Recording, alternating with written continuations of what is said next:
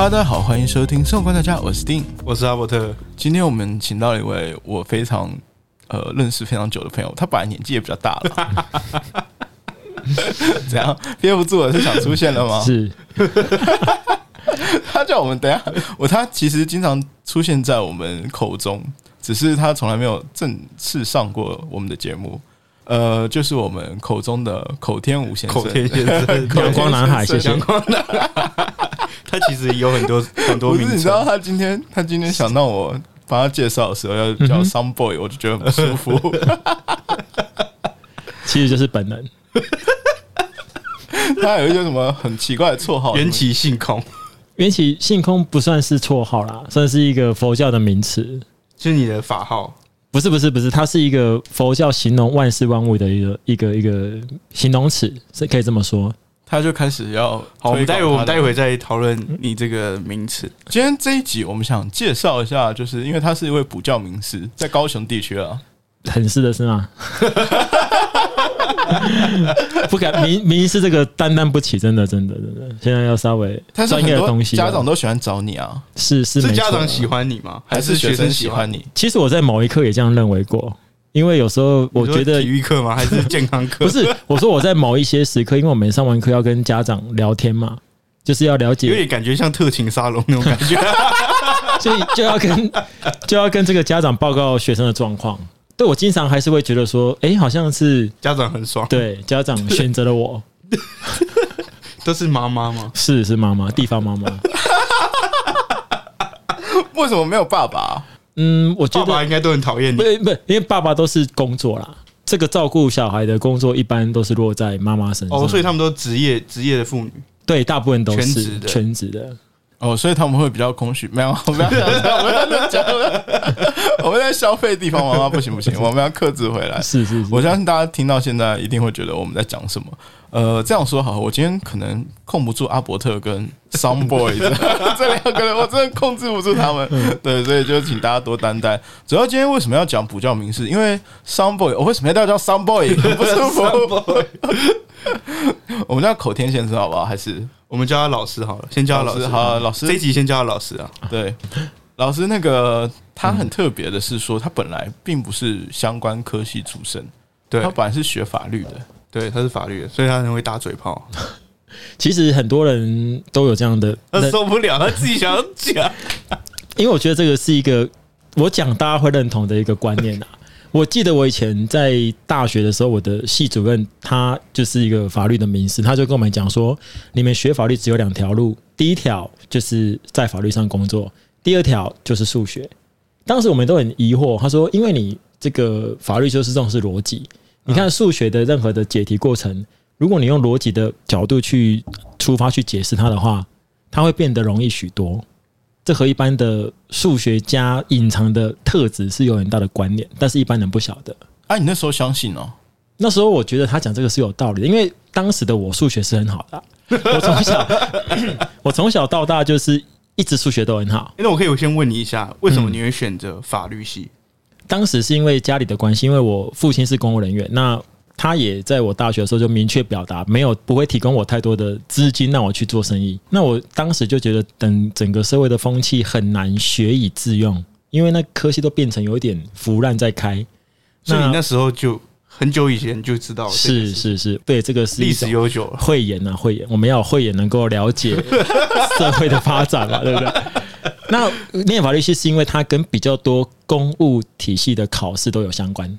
像你看，你如果去考一个公务人员，他一定会用到，一定会考你法律的科系，像行政法啦，或者是概要这些东西。那念法律是最好下手的，你可以把它学的专业，又可以攻公务人，又可以攻律师。啊，你真的有考虑这两个职业、哦？因为在我们朋友眼中啦，我包括我觉得阿伯特应该也是这样觉得，就觉得你是一个非常有你什么都很适合，但是就很不适合做这个。很正经的职业，对对对不适合你。其实不会啊，因为你看到、如果以律师来讲，他就必须要各方面的去为这个当事人辩护，从想不到的地方，哦，所以你自己也承认你不正经哦，对不对？不是不是是能够思考的面向非常的多，非常的广，有别于一般人。可能你可能只能思考一个维度，我可能可以思考到两个、三个维度。不同角度，对，这就是我和与阿伯特与 Dan 的差别在这里。我叫 Dim，不叫。Dan Dan 是谁？Dan 是谁对，谢谢。但是职业，你那时候刚毕业就选了？哎，不对，我记得你好像其实有在你有你有先从事对从事蛮多其他职业的。没有呢，我一退伍之后，应该说当兵啊，当兵的时候我担任部队里面这个监察官的文书，那时候跟法律有一些关联。但是我退伍之后，其实就是想要考公务人员。那在考公务人员的过程中，为了不造成家里的负担，我那时候就先去朋友介绍我说可以先去当补教补教老师，薪水比较高。那那时候就去，结果去的时候没想到就叼住了。对，才能就被因此被开发出来，激发了潜能，然后也做的还不错，哎，那收入也比一般公务员还好。那当然，我觉得就没有必要，可以这这就变成一个可以发展的一个事业而。且是可以长期的，就是对没有年龄限制，对，而且可这个以做到老。这个工作时间是自由的，时间是短的，它的效益收益是高的。哦，对啊，他们都实单位的成本是很高，对，单位成本很高。是的，是的，我最高的这个终点一个班可以到一千多块一一个小时。不要再不要秀，就是在我们这个秀频道秀秀很那个哦。没有没有没有没有，这这当然不是很多，但是比起一般的公务人员来讲是还不错的。一一个小时。那你这样子平均可以刚入行的时候，刚入行的时候，大概呃时间的话，一个礼拜大概是二十小时，嗯差不多。然那还后蛮高的 欸。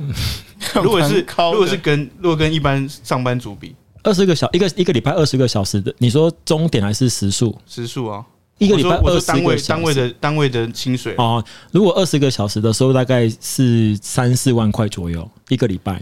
哇，你这样子你一个月是蛮可观的呃，对，没有，我现在讲三四三四万是一个月啦，哦但是一个礼拜是工作的时数大概就是二十个小时。哇塞！哦，所以你这样一个月大概不到一百小时，对对对对对，哎，你数学不错呢哈，你知道一周一一个礼拜 一个月有四周，四乘以二十大概八十左右，没错没错好，了好了，但是我刚才有你有提到说在军中有对。担任监察官不是现在大家知道的那种检察官，不是在军中的职位叫监察监察官。为什么你可以做这个啊？一般好像做不到这种吧？对啊，你是有什么管道？对啊，你是被摸头是不是？当时我我觉得这个是一个我对自己人生一个给自己的一个要求啦。哦，当时我被指挥官召见嘛，那哇，召指挥官召见你耶，指挥官召见当然是所以你当时的职务是二兵，不是你你哪位啊二？兵哎，二兵哎，新兵新兵，菜到不行的菜，，对，菜到不行。对啊，那你哪位为什么会被指挥官召集？你有做什么破事是不是？当然第一个是长相啦，听你在喇叭，第二个就气质嘛。好，不是太恶心了。呃，因为那时候家里跟这个那公家时候应该没有很盛行那个吧？哪个你说同性恋吗？对，我没没有他，我想他看中的不是你看这个阿伯特都想这个情侣方面的事情，他看中我觉得是因为我的相貌堂堂，足以担当这个国军的楷模，可以吗？没有，你少在那边喇叭。我们想要问你的是嗯，为什么你可以做？你还是没有把完整的故事讲完啊？当时就是因缘际会，这个指挥官召见，因为他召当时给我的理由是召见新兵，然后随便选一个人。那我知道其实是家父透过一些关系哈。然后这个指挥官当时召见我在指挥室的时候，我就想说 这是唯一的机会，因为我知道他只是要安抚我，去上向他的上级报告说他有来找过我这样。哦，给一个交代这样子，对，但是我就觉得人生就是要抓住这个机会，试试看。直接跟他毛遂自荐。我说我是学法律出身的，胸有大志，希望可以协助官兵把我的专长发挥出来。然后呢，我就跟他说：“诶，我在这个新兵入入伍训的时候，有发现一个官兵权益保保障委员会一个办公室。我觉得如果我可以去到那边的话，应该跟我法律的专长就是可以用得上。所以你一开始就跟一般的兵训练是不一样的。一样一样，但是我们都会统一集合到一个地方，他要一起布达一些事项。刚好在那个会议室的前方有一个国军官兵权益保障委员会。那就被送过去了。嗯，对，因为他刚好是监察官的办公室。哇，对啊，监察官刚好是处理部队的军纪案件，所以这是环环相扣哦，的。所以其实你在军中也是蛮爽的欸。对，当时我都对 对，因为当时我们营战是有开放时间的，嗯然后开放时间是就是所有的士兵只能在下课时间去，但是我是来去自如。穿梭在里面，所以只有你一个是二兵可以做到这件事，没错，没错，没错。好秋哦。好秋哦，是是，所以其实你在军中就已经开始横着走。发展长 长，但是你也是要有一些能力的，这个哎，对我来秀秀哎，秀哎，因为你怎么样，还是要让你的我们我们所谓的老板嘛，我们老板就我的老板就是监察官，你还是要让他看见你的实力。啊，你要帮他打一些关于军军纪的惩处案件，你要打得好，文词通顺，词能达意，然后呢用词非常的优美，又有这个这个法律的听不下去了，我不知道大家信不信啊。反正认识他这么久，我是不太相信了，还蛮厉害的。还蛮厉害的啊。那补教业嘞？对补教业后来有什么？嗯，之后对，那我退伍之后就是先到这个呃，就是先到朋友在朋友介绍的之下去先担任一两个一两个班的一个导的老师。那当时就是专教数学，跟大家一般的安庆班的概念不一样。哦，你是等于是补习班的，对，等于是补习班，就是或者是说在安亲班课后的，他们就是为了要学数学而报名的，不是安亲老师带着他们练习校内的数学。哦，对于你是专项老师，对，奥林匹克数学。哦，这个组织是怎么？是不是还蛮具知名度的？在对对对，而且我们的当时的公司是专门在提供这一些补习班上游的一些教材，就是我们编辑一些教材教材，然后让大家可以加盟，让大家可以来呃参加我们这个公司的一些你们自己，办一个这样的组织，数学术组织，就对了。他是用这样的名义啦，但是就是盈利嘛，哦补习班都是这样子啊。有点像我们之前说 P 联盟那种概念，有没有？他们就是一个联盟的，他就在他自己创一个平台，然后这个平台是在教数学的，嗯，对研，究数学。对，那他有在办，还有办比赛，那时候你们可能早千年比较多人参加，我那时候应该年纪很小啦，对对嗯，你当老师的时候，我们应该可能都还是学生。对，对大学应该是哦？生吧？对，我们大概差三四岁啊，差不多。不止哦，不止哦，我对对对对，你们比我大三四岁。当时他在办这个比赛的时候，全省有一万多个人报名参报加，名参加是一万多个人奥林匹克数学好强哦！是这个数学，有时候你看似很简单，但事实上可能不是。我可以随机问大家几个问题。我不想听，我不想听的。我之前好像被他问过，我有这个阴影。还是说你后续再去考大家，好不好？OK OK OK，期待期待。哎，你要听吗，阿伯特？你看我我很很想听诶，其实我超想听的。好，那就来啊！其实，但是它有有有些问题是确定确实比较接近像那种脑筋急转弯之类的啊，比如说有一家人，他们总共是两个爸爸两个儿子，他们去两个爸爸，两个儿子，就一家人就一一全家族啊，一个全家族，那他们只买了三张票，为什么？因为有一个还在那个年纪小吧？还在年纪小，，所以不用买票这样。一个还在肚子里面。这个一般回答这个问题，在我的班上大概就是属于幼稚园那一类型的学生，智力比较发展没那么。好了，这个我我们就不耽误大家时间，那就给大家思考。其实它就是爷爷、父亲跟父亲的儿子，因为中间这个父亲哦同时是他是双爷爷的两个子对两个人身份身份合在一起，对。哦，谢谢你这个逻辑题目。我就跟你说没有什么好听的，啊，你就硬要听。你听过这个吗？就他跟我说过一些啊，然后我就觉得，哦，所以你还哦是以前听到现在，你还是没有变强。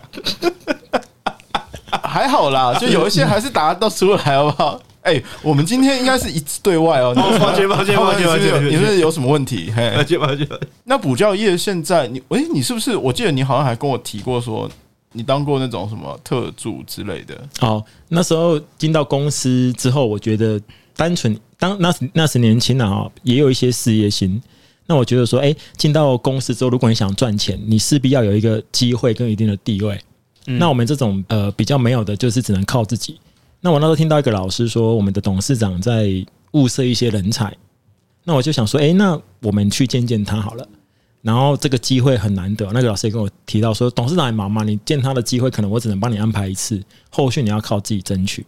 那去的时候就像呃当时我在部队一样，我觉得这是我的机会，我就开始跟董事长分析我在这个坊间看到的一个概况，然后并且向他提出怎么样做才会更好。哇，他一听之后就觉得，哎，真是惊为天人，没想到有这样的人才。好，然后他就，哎，这就慢慢的、慢慢的问我说，哎，那你觉得你在公司适合担任什么职位？那当时一开始我是担任所谓合作班的督导，高雄地区啦，因为他在高雄地区有很多的这个合作的一个这个合作补习班，那我就去哦先是加盟的，对对对，加盟的，然后我就去负责去帮他看这些补习班，提供一些可能班级上可以改善的一些状况，怎么样让招生更好。那时候几岁啊？那时候大概二十六，当时就是帮他看高雄地区的一些跟我们合作的一些班级的概况，提供他一些建议。在实施这个这些这个政策的过程当中，他发现说，哇，他真的是遇到人才啊。好，不要再强调了，够了。对，那当时有发生一件事情啊，这件事情我现在是真正耿耿于怀，但是我必须要讲，说我讲这件事情没有任何炫耀的这个成分在啊，因为当时在我们的总部有一个专人专门负责这个这类型的一个总编辑，然后他因为看上了我，把那个总编辑让给你，请他回家，直接把他就是用一些手段把他 fire，然后就请我去当督导，当当那个特助。所以当时我除了是他的督导之外，也是他的特助，董事长特别助理。持续多久时间了？呃，持续多少时间？我详细来讲，大概是只有几个月啦。那我自己把他给那个把这个工作给辞掉，因为那个工作的项目太多了哈。然后我觉得也是很难赚到钱。是草莓吗？我觉得不是，因为我我我以前想过这个问题啊。你想哦哈，很多人都认为，很多老板都认为说，年轻一代的人是草莓族。对，可是我觉得这个逻辑有点奇怪啊！你看，老板他也没有办法忍受员工就是太多状况，那老板不是也是草莓吗？这是逻辑吗？你现在开始呛呛呛老板对啊，对啊，我对啊，我就你你不能够忍受员工怎样，你一直希望员工可以做的很多，做的很好，他做不出来，然后你不愿意给他高薪，然后他离职你就说他草莓，那你不是也是一个草莓吗？这没有不对啊，我觉得主要是高薪了，就是嗯，压力可能就是你要看你真的是报酬多少。对，因为现在的很多，我想这个可能很多听众应该有这样的感觉。你现在在台湾这种高物价，然后其实薪水真的就是真的就是很低。你也蛮适合当生活观察家的，是吗？他很适合啊，他就是我之前跟大家有说过，就是我真的觉得他很屌，但是我真的不会想夸他。大家知道现在知道说为什么我平常不会想夸他了吧？因为就算我不夸他，他也是在旁边秀啊。这个这个特质是与生俱来的啦。所以你就是说天生没有，不要不要说这种话了。好了，那补教的话，其实我们自己很好奇，因为我其实没有身边没有什么补教业的朋友。补教业跟一般学校的老师，你觉得有什么比较大的不同吗？学校老师他比较他的学生比较多，他很难能够面面俱到。即使是现在，哎，这样好像不小心透露我的年纪哦。我那时候一个班是五十个人，很多哎，大家自己算。那现在现在大概就是控制在二十多个人。学校班级对学校班级，那你二十多个人，他要去让每一个呃学生的状况都能够照顾到，其实也是蛮困难的。那补教的老师，像我自己，我给自己的要求就是说，来我班上上课的学生，我一定要知道他的状况，他的呃学习的状况是如何，我一定要知道。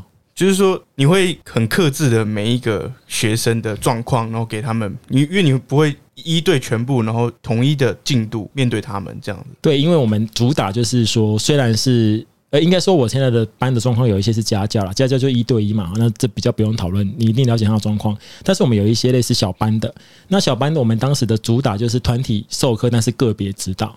他可能在一个九十分钟的课程当中，有前面的几分钟是统一授课，但后面的一些时间老师就要掌控，把个别的学生在他们练习的过程中，你比如说 A 学生在练习，你把 B 学生叫过来，特别针对他的状况去加以个别辅导。所以你会有这样的服务？对，而且我也觉得，虽然我们是他们叫我老师，但是我觉得这还是一个商业行为。我认为，如果我们有收这个所谓的学费嘛。它其实就是像一种交易，你还是要负责把别人教好。那发现这件事情是非常重要的。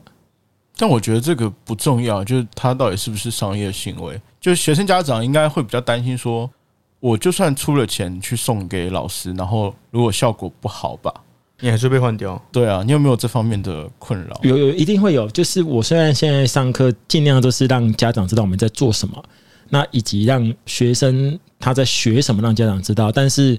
我们自己都当过学生嘛，不可能每一次你就是你你自己在班上好了，谁每次都考很高分，就少数那几个，嗯，但是补习的人是多的啊，可能全班有百分之七八成都在补习，可是真正能够拿出好成绩的，可能就是百分之十前百分之十的人，那后面这些学生他不可能一天到晚都换老师，所以我觉得让他知道他的小孩在做什么。以及他在学什么，以及你小孩的程度大约在哪里，这也非常重要。那我其实我发现一件事情，虽然你的授课时间很短，但是你要付出的额外的的成本是很高的。是是是，但是这我觉得也是对我来讲，也是老天给我的一个这个算是优待，对，因为因为我觉得有点像我的天分，我一般上一堂课，又是天分。我一般上一堂课就大概可以知道这个学生的状态，所以我一上一堂课结束之后，我们叫试听嘛，试听结束之后跟家长聊的时候，家长说啊，对对对对对，我小孩就是这样子，对对对对对，好，诶对，没有错，他就是有这样的一个问题，所以当然我们也比较容易去成为他的老师，因为他的家长认为说你有发现到我儿子的问题，所以你们有什么业务压力吗？目前我是没有一，那如果是新进的老师，一般我们会做区隔啦。他有所谓的招生人员跟跟老师，所以老师要去另外招生，我个人也觉得这不太 OK。但我知道有些补习班是这样操作。哎，你的意思就是说，如果是新进老师，一般会是招生老师比较多。各个体系不同，有一些体系是你如果要成为他的老师，你可能要先经历过他们的招生这个训练，就是一步一步一步一步。对，像你现在知道的外面房间的高差高两个字的高差嘛，哈 他们就是有一套完整的系统。你要成为他的里面的老师，你必须要走就是从菜鸡开始练功这样子。没错，没错，没错，没错。哇塞，的确有很多我们不知道的细节。但是我还是想问，真有没有像你这种状况，还是会碰到那种怪物家长吧？有龙家长，有有有，他就考不好就直接说你会不会教这样。就在我刚诶那你怎么回答？那你怎么回答？我很好奇、欸。因为当时，因为当时我还我要回答的时候，电话就被就是他就自己就挂掉，因为他很生气嘛。那但是呃，我们当时那个班是有另外一个老师在负责这件事情，他就自己他也听，因为他也跟他讲了，他就自己先打电话回去给那个家长。我并没有去直接面对对，没有回面面对他，没有跟他回答这个问题。但是那个老师跟家长有直接跟他讲说，哎、这样讲好像不太 OK。不过家长是说是能接受，他还打电话来跟我们道歉，说啊，当时他觉得小孩情绪太激动。哎、他到底什么事会这么生气啊？不外乎就是花了钱，但是得不到他想要的效果。呀，所以他的效果，他所谓的他想要达到的效果是合理的吗？嗯，如果是以学生的状况来讲，他是可以要求，他希望他，因为当时当时那个学生还是小学而已，他希望他可以考到一个比较好的成绩，但是他可能学生在考试的时候自己粗心，他是理解这些题目，但是他因为自己的因素不能考出来，他认为这个都是属于老师的责任。所以还是被这个分数绑架了。对啊，多数都是如此。所以这个这个孩子其实本身是是有能力的。我觉得是啊，我觉得是。如果现在问我那一个学生的话，是那一位。你有直接面对到恐龙家长没有？还是多半都不是你的问题？我觉得多半，我个人这样认为啊，多半都不是我的问题，因为我在教学的时候，我会就像我刚才讲的，我觉得它还是一个商业模式，所以我会想把我的事情做好，我避免那个就是让这个事情变成是可以归责到我身上的。欸所以我好奇一个点，现在补习班也有跟你来，我们就会把你拿到多少分这样子。有吗？现在会他这样感觉，他感觉有一点这样子的感觉。因为家家长长，我我我要先讲，因为呃，Some Boy，我很不想说这个名字，Some Boy 吴先生是其实是那个啦，他是国小跟国中国中嘛。我们我们就以你知道的国小国中嗯来说，是真的会要求到他分数到多少吗？或者是班级排名要成长多少？我可能我目前遇到的家长，他们会给我一个偶尔会遇到一些给我目标的，比如说他希望他的小孩在升学过程中可以考上资优班，哦，对对对对，资优班这个概念也蛮对很常听到。从小学升到国中的这这个阶段，他希望可以考上资优班，就这个目的。那考试当然他也会希望说小孩可以考个一百分，这样不会讲的那么明确啦，因为家长自己也经历过学生时代嘛，多少在要求老师的时候，可能也会回想到以前自己学习的时候，但是他们会略略的暗示说，哎、希望可以考好一点，这样子。哦对，他那所以反而不是觉希望孩子真的学会，当然他觉得学学会就是会考出好成绩啊。哎不一定哦。对，当然没有错，当然是如此，真实是如此。可是很多的家长在面对学生的自己的小孩的时候，不是这样想，他们都在训练那个高分专家，就是嗯解题专家，都会考考试高手。对，可是能力可能未必，逻辑还没有到位。嗯，对，所以我都会是站在说，希望可以把他的逻辑训练到位，而不是只是会考试。哇，你好厉害、啊！你有你有跟你的就是家长有说过这样的话吗？嗯，有时候我会说比较直，比如说他觉得他小孩容易粗心，然后说老师你应该多给他一些试卷练习啊。我跟他讲说，你要改正粗心这个状态哈，其实是他在写考卷的时候要认真写。你们可能觉得很疑惑，数学不是多练习吗？但我可以跟你说，如果一个粗心的小孩他没有从根本上去改，你今天给他写十份考卷，会有十个不同的结果，但是都通通都是粗心。那与其这样，不如给他一份考卷，然后你给我好好的写。好好的检查，从头好好的看到，训练他正确的答题的态度。比起你拿一堆东西给他写，他会背，小孩很会背。他、嗯那小学四年级，他们刚学到这个除法，他就开始大除小，大除小，看到题目他也不看，就直接看到大除小，因为他们当时没有分数嘛，没有小数。对，诶，可是你用想的知道后面有分数跟小数啊，那如果遇到分数跟小数的时候，也大除以小吗？哦，不行的嘛，对不对？所以要明白他要认真做，它比较重要。他们会觉得说多练习就能够改善这个状况，事实上无法，真的。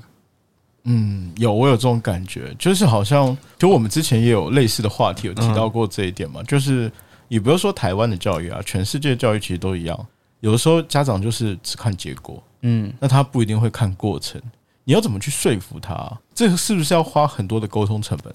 我会一步一步让他知道，我们今天在呃，如果有遇到这样学生的这样状态的学生，我让他知道我们今天上课讲了什么东西，做了什么事情，让他知道说，哎、比如说像最近我有遇到一个学生，他很容易粗心了、那我就会去让他的家长特别分享给他知道，我们今天比如说我们今天可能做一个时间，我举例了哈，时间五等于五吗？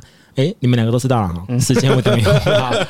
可是这个学生真的很特别哦，他当然没有那么简单啊，他莫名其妙会在那个五后面再写一个五加二等于七。那我们就我就问他说，哎、那为什么炫技吗？对我说你为什么要去加二是怎么了？他说他有时候他也说不出来，他就是胡思乱想，心不在焉，然后可能是上一题的或者是下一题他很急着要写，那我就把这个实际的案例分享给他家长知道，然后我又顺便跟他的家长讲说，那你觉得这是他的思考问题还是他的个性问题？如果他是个性问题的话，那是不是我们要慢慢的去修正他？讲白话有一点让家长觉得说这个问题在小孩身上，呃不在老师身上。对对，嗯我帮 我帮你再讲一下，这有时候会不会是家长没有教好？当然，我们不能，我觉得很难。应该是说，家长都想教好他的小孩，哦，可是，在教育过程中有很多的问题，他毕竟真的没办法尽如人意。那我也遇到现在很多学生是状况非常糟糕。那你说家长没有教吗？家长其实有教，但是就不能一触可及嘛。就想象你们两位很好教吗？没有嘛，对不对？你们小时候很好教吗？没有啊。如果你们很好教的话，是不是很多事情你们现在就不会做？我要是很好教，我应该也太大了吧？对啊，但是我在想说，会不会这些东西是他的本身的特质？就是你可以对我，我会尽量让家长知道说，我们把他的从他的个性去出发，让他变成是一个他可以发挥的东西，他不一定要高分他。可能有很多的不一样的天赋，没错，没错。从这一点可以去诱发他，不一定学习数学特别好，是的，是的，但他可能在做别的事情很有想法。没错，没错，没错。而且我觉得很有趣的就是，Sunboy 他其实在我印象中是那种，我不知道大家有没有看过以前国小国中的那种补教名师。然后一般我们记得很清楚，现在如果在你脑海中浮现那些补教名师，他都是那种很怪的，怪。很很会跟小朋友打交道，很会交朋友，然后也就是讲白一点就是比较屁啦，就是顽童啊，对，就是就是一个老顽童。就是一个老顽童。那其实 Sunboy 他就是这样的人，在我看来啦，所以我比较相信说，诶，如果是这样子的话，你会不会跟小朋友之间就是会比较方便去了解一些可能家长不知道的事情？对，就他们实际的想法，嗯或者是他们会跟你分享，但他未必会跟他们家里人分享。你有发现这样的状况吗？有有蛮长，但是我尽量，因为小孩子他不会克制这个这个东西，他不像我们现在可能比较有理解力，可以去分辨什么可以讲，什么不能讲。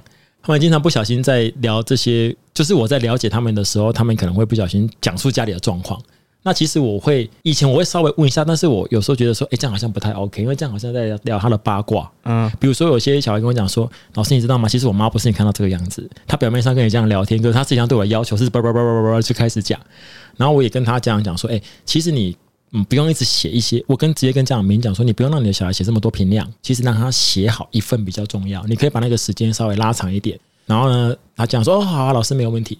可是他的小孩可能会跟我讲说，老没有老师，你知道我妈都一直叫我写，一直叫我写，你离开之后她就叫我写评量，叫我写整本我。突然觉得你有点像医生，然后在追踪这一些问题，然后他其实没办法从病患之间就讲出来，可能还要从病患家属收集这些资料。就是他会聊他一些家里的状况啊，然后就是，当然我觉得家长他在面对老师、面对小孩也不一样，他可能面对老师也要有一个良善的一面哦。我其实没给小孩太大压力啊，我其实没有强迫他做什么什么什么事情啊，对，然后我其实也认同老师你的想法，但是他自己会有他一套的想法，毕竟这是他的小孩，对他想怎么教，他当然也不会希望老师有太多的那个就是干涉到。干涉，对啊，这样子真的感觉很难你就是一个夹心饼干夹在中间，然后又要帮互相就帮双方去做润滑的动作。对，是哎、现在国国小国中就是压力那么大了吗？他的课纲他可能是资优班学生嘛，是不是？都有，我的学生都有，但是我认为这个问问题普遍都是存在每一个地方啦，或者是你可以把它想象成一个家长他把小孩送到补习班，已经送过来了，那他的想法是什么？就是要就是要他等结果对等结果嘛，因为他已经送到补习班了。如果是不等结果的家长，不会送来。所以来我来我们这边会上课后数学的，一般都是已经先设定我希望他怎么样，他才来。他已经有预期的，他他学习之后的模样了。就是这些来的人，他可能是已经被社会分类的人。有些家长他不在乎他小孩的成绩啊，所以他就不会送来啊。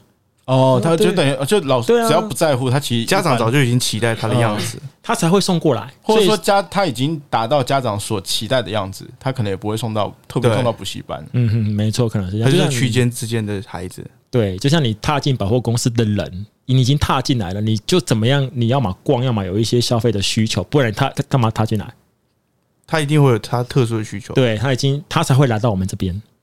嗯，嗯，哇塞，有有感觉到，不觉得你蛮厉害的。不愧是补教名师，好不好？然后你你怎么了吗？这个梗很很烂吗？没有，我觉得听完之后，发现他其实桑 boy 他这个人有一个很敏锐的观察力，啊只是他不会，他不会直接明讲。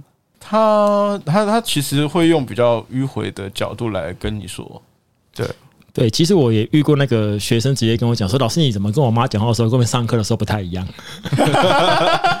因为我们总是希望能够吸引学生，要能够吸引他的注意力嘛，要能够让他能够专心听讲。所以你就会讲很多什么鬼故事啊、嗯黄色笑话。没错，没错，没错，没诶错。黄色笑话是没有，这个要先 要先讲一下，因为现在非常的敏感哈。有时候你讲一些什么东西的，他其实回去会讲，那你要把那个分数拿捏好，我认为有点困难啊。所以我我可以分享一个经验啊，就是因为现在我们都不能打骂嘛，所以我会对那个比较低年级的。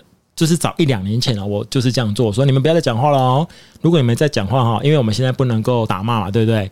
所以如果在讲话的人，老师就要爱的抱抱，爱的亲亲这样啊。那当然是不可能这样做，只是这样讲啊，他们不要老师不要，好恶心哦，不要不要。我说不一定吧，搞不好搞不好有人喜欢对啊，没有，然后呢，我就说你不要，我也不要，对不对？所以你们就安静听，不要哈。结果没想到小朋友在下课的时候居然玩这个游戏，然后呢，回到跟家长讲，然后赖到我的头上来。那老师上课呢？那一次我我就觉得真的有一点吓到，家长很对这种东西非常的敏感，毕竟他的小孩嘛。之后连这个玩笑我也不开。那你现在会开什么？对啊，你现在有什么？方式？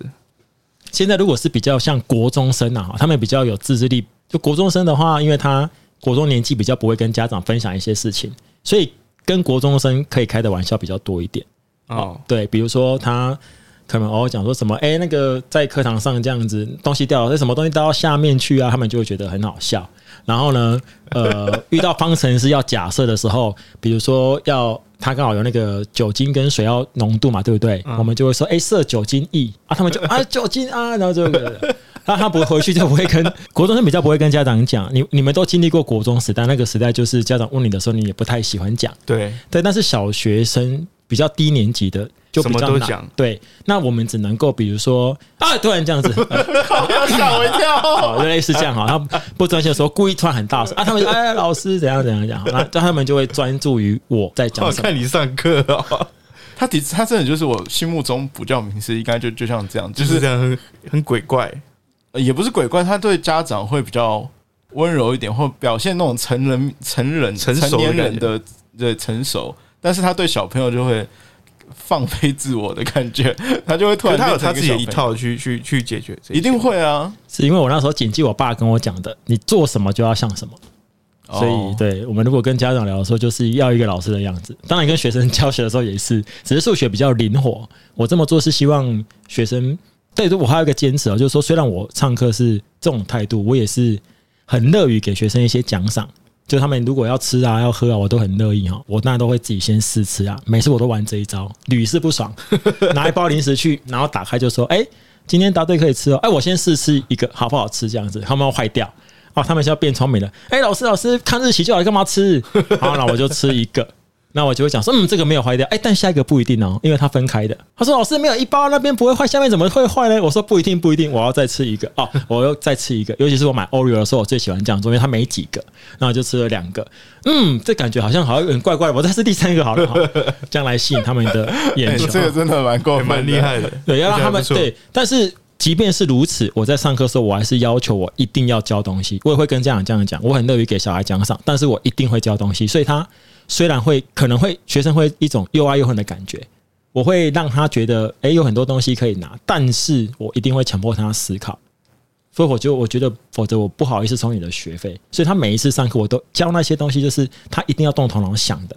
所以他就会诶，感觉又想上啊，感觉又不想上那种感觉，因为他觉得老师在逼迫他一直动头脑，就是一直控制烧他痒那种感觉。对对对对对，对好强那小朋友什么反应呢、因为其实我们有发现，我们小时候或者说现在小朋友跟之前的以前的小朋友会不太一样。你教补教其实蛮多年的、欸，嗯，你有没有？你有没有？自己有你有没有这样的？感对对，就是有没有感觉现在小朋友的注意力啊，或者是学习能力、思考这些，因为现在网络资讯媒体这么发达，对，以前可能在讲一些呃，我觉得每一个年纪都有每一个年纪的东西，就像我我们小学我们小学玩的东西，现在有嘛？我们以前就看电视啦、看漫画啦，那他们现在就是比较手机，所以我觉得他随着年纪，就每一个人都在适应这个社会。以比例来讲啊，我觉得是没有太大的差别，它只是会展现出样貌的不同。我不晓得你们能不能够理解这么高深的论述。这有高深个屁哦！这简单讲就是说，我们以前可能会花三十分钟的时，一天可能花一个小时看电视或看漫画，嗯现在也是花一个小时，只是看的是手机，只是样子不同，但是其实它展现出来的那一种本质还是一样的，它玩乐啦这些东西所以你感觉是没有差的。学生你你要说没差，就要变成定义非常严格，就是说在比例上没差，但是在展现的样貌是有差的。你就是说那个形式是不一样的。对，形式哎、不错，你我觉得你理那我我解力不错。我想问的其实是说，你有没有感觉他们的逻辑啊，或者是其实有在逐年的，好像变得比较僵化一点？逻辑的部分吗？嗯，觉我个人觉得是还好啦，就是因为我们比较多就是接触在学习上嘛，哈，对，所以其实我没有很明显的感觉啦，他们的学习会你想僵化，我觉得其实还好，因为你呃，或者是对我来讲，我就是触发他们，所以我也不会太在意说所以，是因为你的关联，所以因为因为你的学生，所以你学生没有这种问题。对，就是你刚才讲的重点，就是因为我，我们这算叶配吗？我突然觉得这是一个非常大的叶配。我 没有，现在我现在已经时间已经满了啊，抱歉，可以去排队，而且不收带年纪太大的学生。那你的 IG 啊，别说谁人年纪家说我们两个吧？那你的 IG 什么的可以公开吗？没有关系啊，我我不不我不不觉得有人会追踪啊。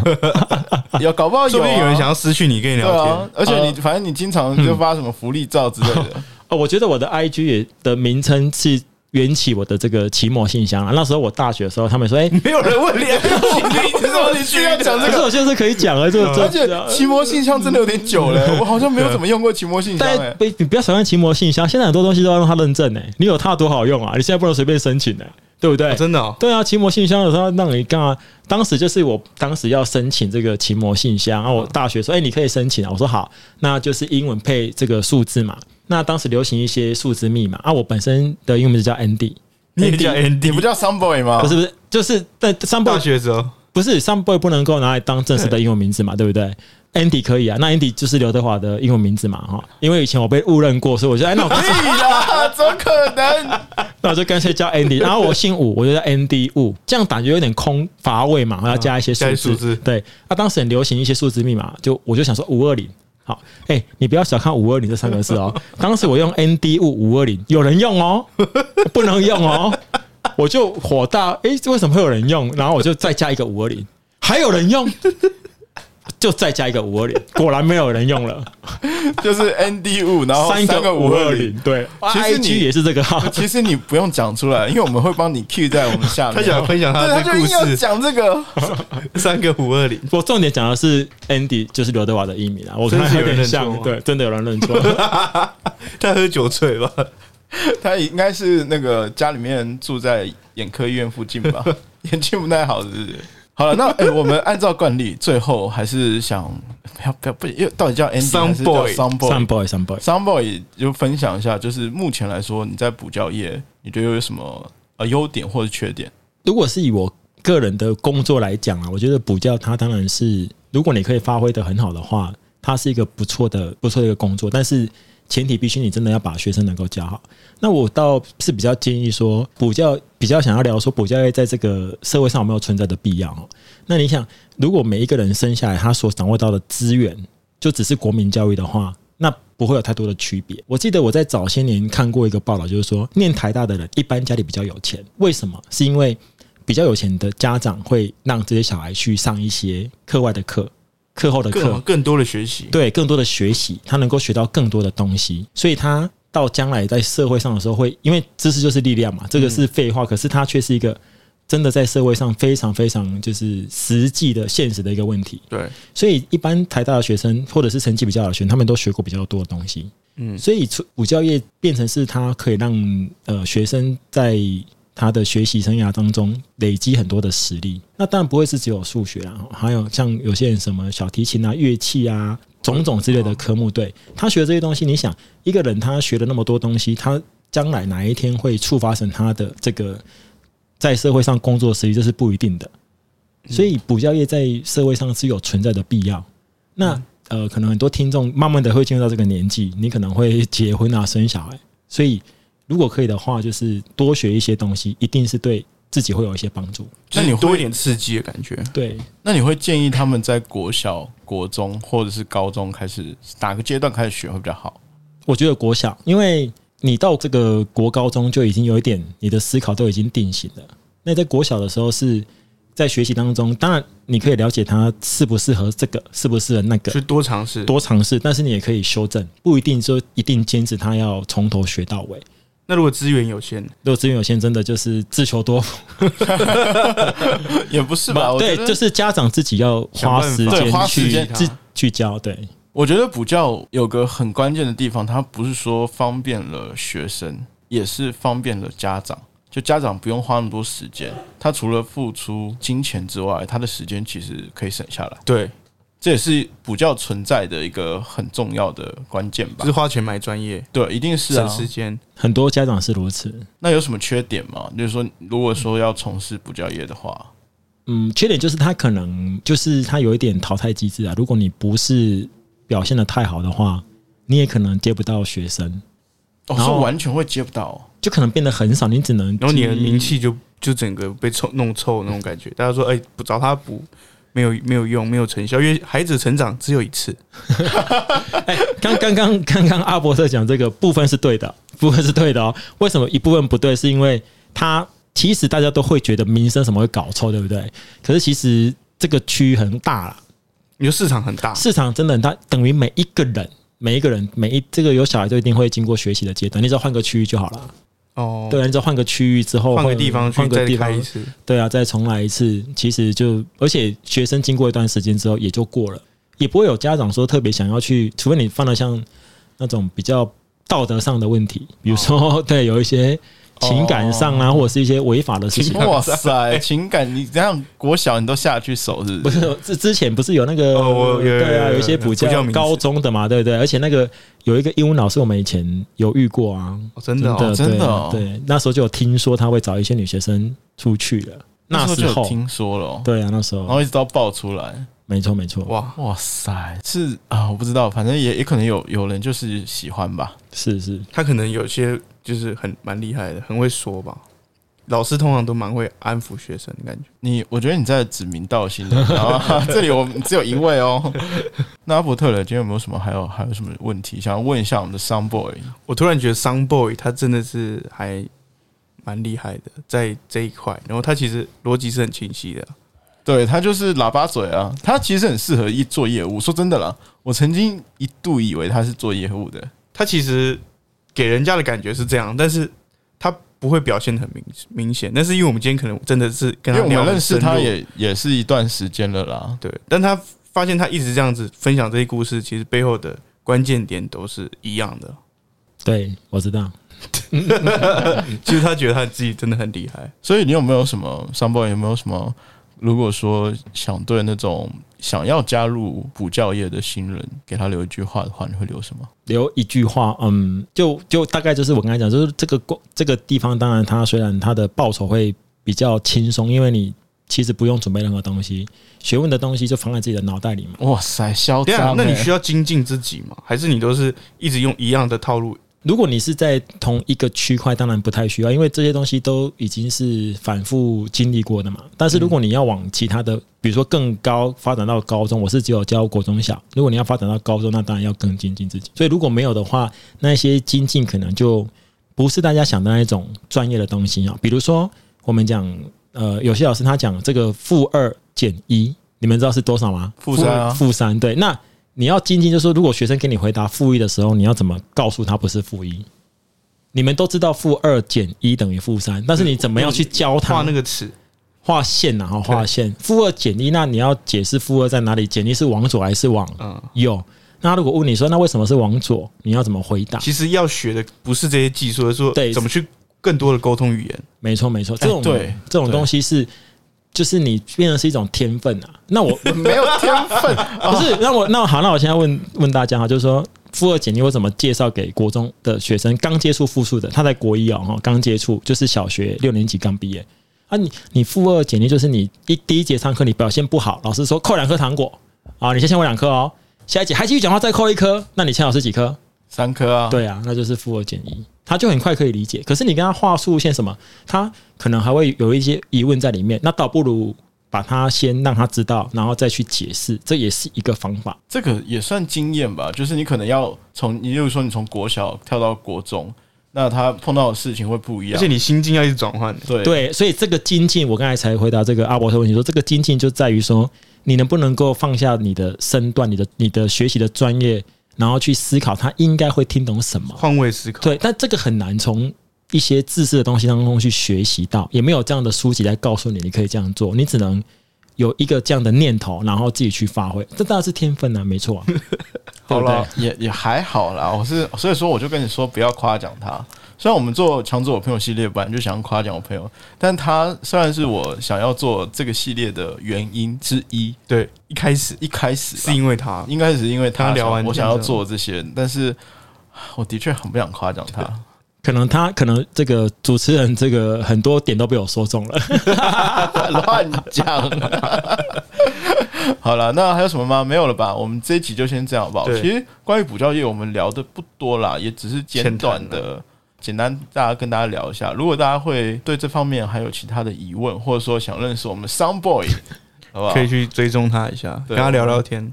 好，他也是，他也很会聊天他，很会聊，对，所以大家注意一下。而且他喜欢放一些 清凉他平常在运动对对对对对。身材维持得很好。我刚才听到一个蛮有趣的，他说拿哑铃跑步，我在这辈子第一次听到人家拿哑铃跑步，他还上网查给我看，真的是真的啦他是一个很有趣的人，而且我们接下来还会再做他两集，对，可能是他有另外一个身份是当外送，然后像他其实的他的薪水那么高，为什么会做外送？不知道大家好不好奇？甚至还有一个是我觉得他身上非常最神奇的。对最神奇的地方，但是我要卖一个关子，我们要下下次再告诉大家。下次是关于 Some Boy 的外送小故事，对，大家对我们的节目喜欢的话，或者是有对 Sunboy 有什么问题，或对我们生活观察家希望再来靠背一下 Sunboy 有哪一些方面的话题的话，呃，欢迎追踪我们的 IG 或者是 FB 给我们留言。我们 Sunboy 的 IG 我会放在就是 ND 五五二零五二零五二零，这么好记，还需要放吗？很烦。好了，我是生活观察家的定，我是阿伯特，你是哦 Sunboy，、啊、我是上播音，不管你是谁？好了，我们下次再见喽，拜拜拜拜。